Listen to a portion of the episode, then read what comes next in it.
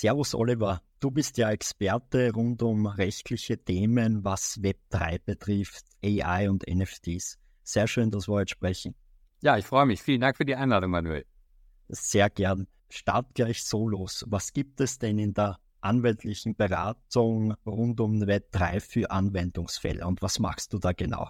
Ja, gerne. Also ich habe zwei verschiedene Antworten, die ich dazu geben kann. Die erste Antwort ist vielleicht, was mache ich als Anwalt? Wie sieht mein Beratungsumfang aus?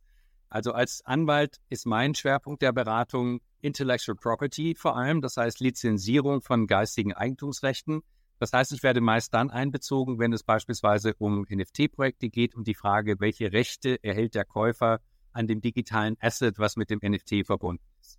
Das heißt, wir beraten in dem Kontext von NFT-Projekten, die Terms and Conditions beispielsweise, die Lizenzbedingungen, aber auch die Verträge mit den Künstlern, die die Kunstwerke ja erschaffen, die dann wiederum digitale Assets werden, die dann als NFTs oder verbunden mit den NFTs verkauft werden.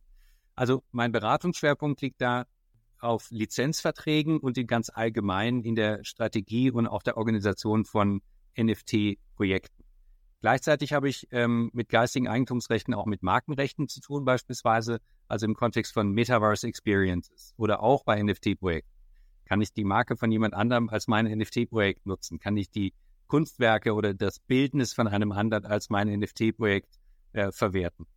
Und auch in NFT äh, und Metaverse-Konstellationen, wenn ich irgendwelche Immersive Experiences habe oder auch im Rahmen von AI, welche Kunstwerke kann ich von benutzen, welche kann ich als Output auch dann an meine Kunden verkaufen, wenn ich eine Agentur bin und so weiter. Das sind die Dinge, die ich in der Beratung mache. Und da berate ich von Agenturen über Plattformen, einzelne Künstler, große Unternehmen, ähm, eine ganze Reihe von, äh, von verschiedenen ähm, Mandanten. Und Teil zwei der Antwort könnte sein, was mache ich als Anwalt mit Web3? Ich berate nicht nur, sondern ich baue auch. Ähm, denn ich habe durchaus die Vision, dass sich die anwaltliche Beratung entwickelt in den nächsten Jahren, dass du den Anwalt nicht mehr per Telefon oder per Skype oder per Zoom oder was auch immer in ein direktes Gespräch verwickeln muss mit der Anfangshürde, wenn ich den anrufe, dann geht da gleich die Uhr an und ich einen Stundensatz bezahlen, sondern dass man da vielleicht einen leichteren Zugang bekommt. Und deshalb haben wir ähm, eine Plattform entwickelt, die heißt Web3 Lex. Ähm, und da können User sich über Web3-Rechtsthemen informieren im Internet. Ähm, das ist also eine Wissensdatenbank auf der einen Seite, wo internationale Anwälte ähm, Know-how teilen zu ihren Rechtsgebieten. Wir haben aber auch gleichzeitig die Vision, dass man sich leichter mit Anwälten treffen können möchte, beispielsweise in einem Rahmen, der für den Mandanten attraktiver ist, zum Beispiel in so einer Metaverse-Umgebung, also in einer Immersive Experience, dass man eine virtuelle Welt schafft. Und da arbeiten wir gerade dran, in der man dann seinen Anwalt beispielsweise mit vorausbezahlten NFTs vergüten kann und dann mit einem Token-Gated Access in dem Besprechungsraum den Anwalt seiner Wahl treffen kann. Also so gesehen, das sind die zwei Antworten, die ich dir geben kann sehr cool. Also eure Plattform baut sich ja nicht nur so auf, dass man sagt, das ist auf 2D und man kann da 2D Frage-Antwort-Spiel machen, sondern selbst das ist schon eine Experience rund um Metaverse. Also finde ich cool.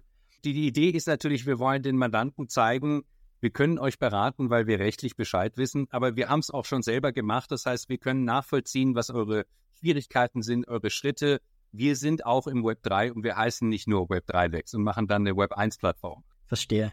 Warum ist es jetzt gerade jetzt wichtig, dass man sich mit dem Thema auseinandersetzt? Ich glaube, der allererste wilde Hype von Krypto-Goldschürfern, äh, die bei NFTs auch mehrere ihre, ihre paar Millionen gemacht haben, vielleicht der ist vorbei.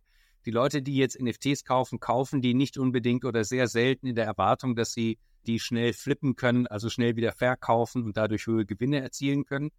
Ich glaube, dass es jetzt eine Erholungsphase gibt, in der die Leute sich darauf konzentrieren, was die technischen Innovationen sind. Warum gibt es NFTs? Was kannst du mit diesen Tokens machen? Wie kannst du das mit der Crypto-Wallet verknüpfen? Welche Voraussetzungen kann die Blockchain schaffen, die vielleicht früher gar nicht möglich waren? Anonymisierung, Ausschaltung von Mittelsmännern. Du hast aber auch die Möglichkeit, Kunden neu an dich zu binden, eine völlig andere Form von Loyalty zu schaffen. Ich glaube, wenn du als Unternehmen jetzt einsteigst, dann machst du das deshalb, weil du eine gewisse Ernsthaftigkeit siehst und Zukunftspotenzial siehst. Unternehmen von einem Jahr und vor zwei Jahren, die haben einfach Projekte rausgefeuert, weil sie gesagt haben, da gibt es irgendeinen Hype mit NFTs und Metaverse, da muss ich dabei sein, sonst finde ich da nicht statt.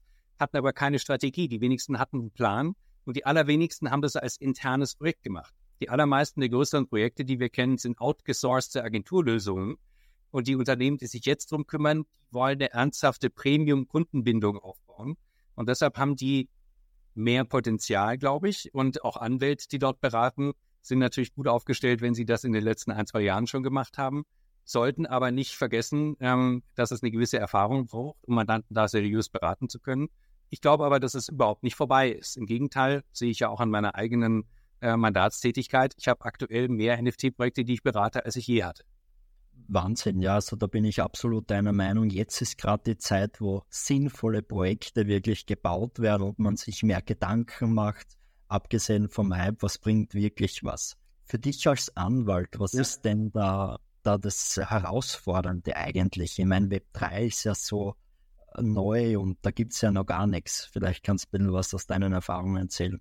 Ja, also für Anwälte gibt es das immer mal wieder, dass du mit neuen Sachverhalten und neuen Technologie konfrontiert wirst, die eigentlich im Recht erstmal nicht abgebildet sind.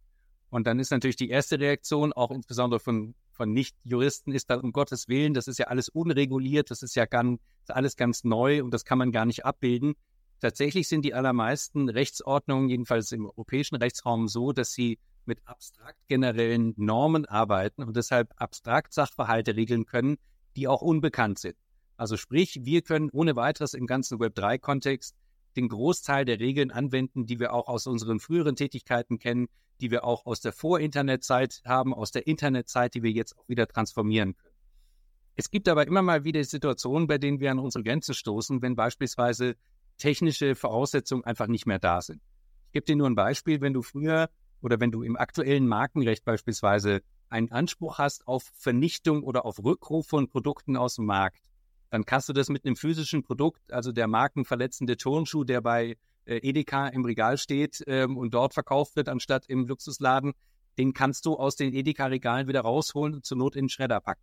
Das ist bei so einem NFT ein bisschen schwieriger. Ähm, das kannst du, wenn das einmal gemintet ist, nicht mehr ohne weiteres von der Blockchain runterradieren.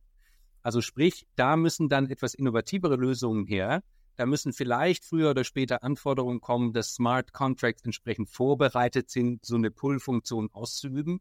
Aber wenn sie das nicht haben, dann ist das Ding einmal da und da war es dann auch. Also sprich, da muss sich das Recht möglicherweise weiterentwickeln. Aber generell kann man sagen, auch auf der aktuellen ähm, Situation sind wir mit diesen abstrakt generellen Normen durchaus handlungsfähig. Wir brauchen halt so ein paar Klarstellungen, da muss sich die Rechtsprechung dann drum kümmern. Ziemlich spannend, ja. Also vor allem, dass man da mit alten Regeln eigentlich auch arbeiten kann. Cool. Was, was sind so deine Erfahrungen? Hast du schon irgendwelche Rechtsstreits gehabt rund um Web3-Themen? Vielleicht kannst du ein paar konkrete Projekte sagen. Ja, also ich selber hatte noch keinen Gerichtsstreit. Ich habe jetzt gerade den ersten, bei dem es darum geht, auch mal einen eigentumsrechtlichen Anspruch für einen gestohlenen ähm, Board Ape beispielsweise ähm, mal auch gerichtlich durchzusetzen.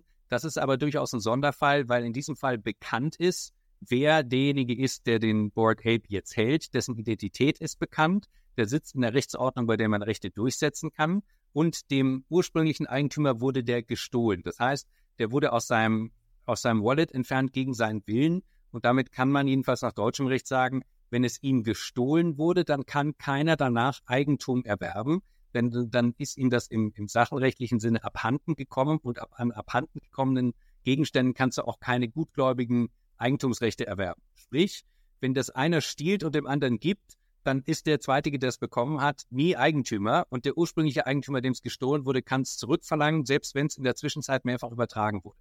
Das ist ein interessanter Rechtsstreit, auf den freue ich mich auch, ähm, wenn wir den dann führen. Also wenn wir uns nicht einigen mit dem Gegner.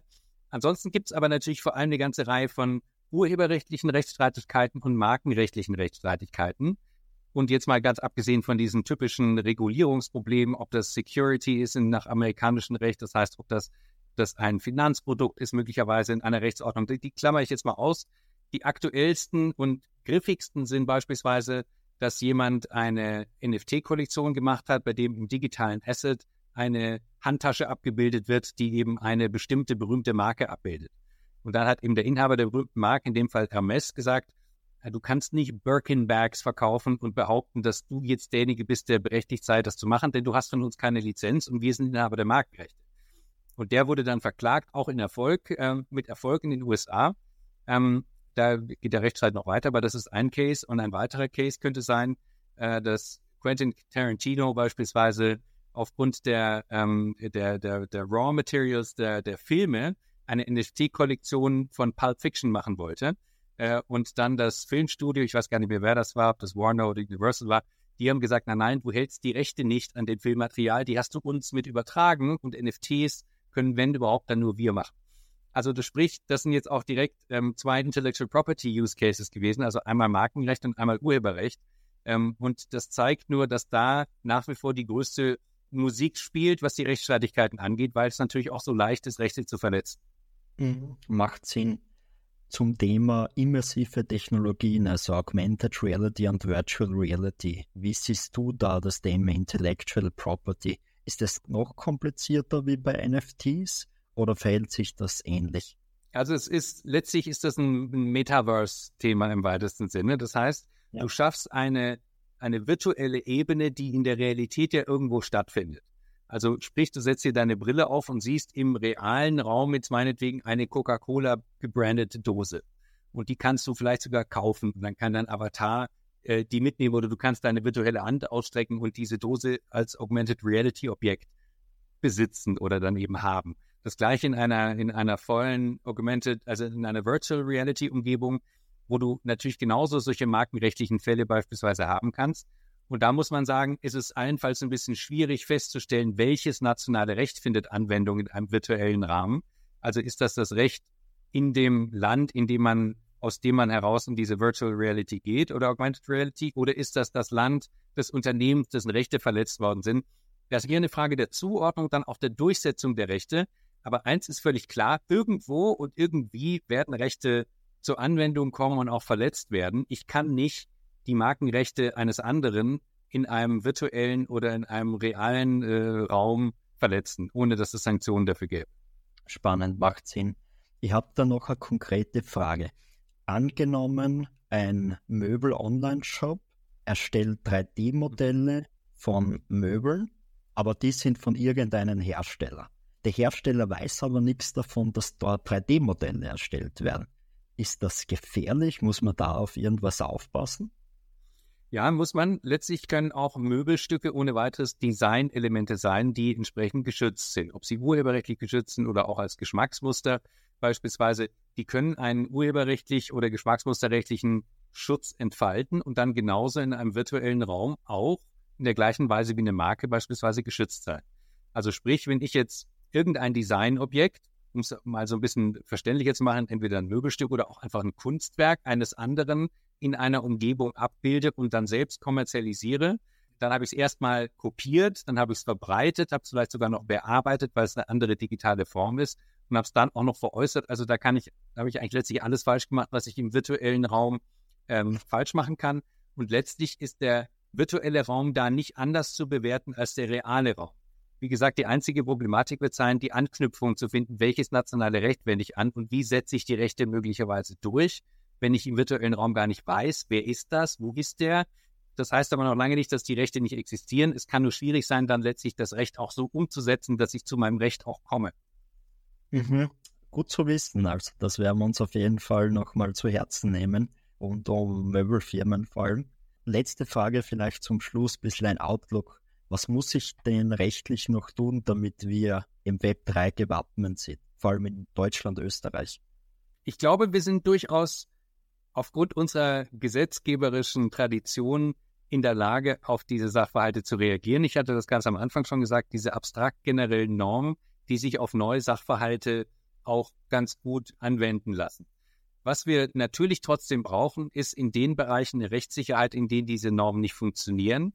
Und deshalb ist nicht zuletzt der Gesetzgeber gefragt, aber auch die Regulierungsbehörden, wenn es dann darum geht, Verbraucher zu schützen beispielsweise. Das heißt, Gesetzgeber und, ähm, und auch die, die Administration oder eben auch die Verwaltung die regulatorischen Aufsichtsbehörden, die sind gefragt, einen Rechtsrahmen zu schaffen, der äh, die Innovation nicht im Keim erstickt, die aber ausreichend Sicherheit bietet, damit sich Menschen dort nicht ausgenutzt fühlen, damit sie nicht leicht äh, betrogen werden können. Und das ist nach wie vor eines der größten Probleme, dass eben und insoweit unreguliert, weil noch nicht ganz klar, wer macht was wohin, die Verbraucherschutznormen zwar natürlich irgendwie Anwendung finden müssen, aber es noch nicht sich so durchgesetzt hat, dass Compliance auch ein Thema ist, das jeder beachtet. Super viel Mehrwert. Danke, Oliver, dass du da warst. Sehr gerne. Danke dir, Manuel.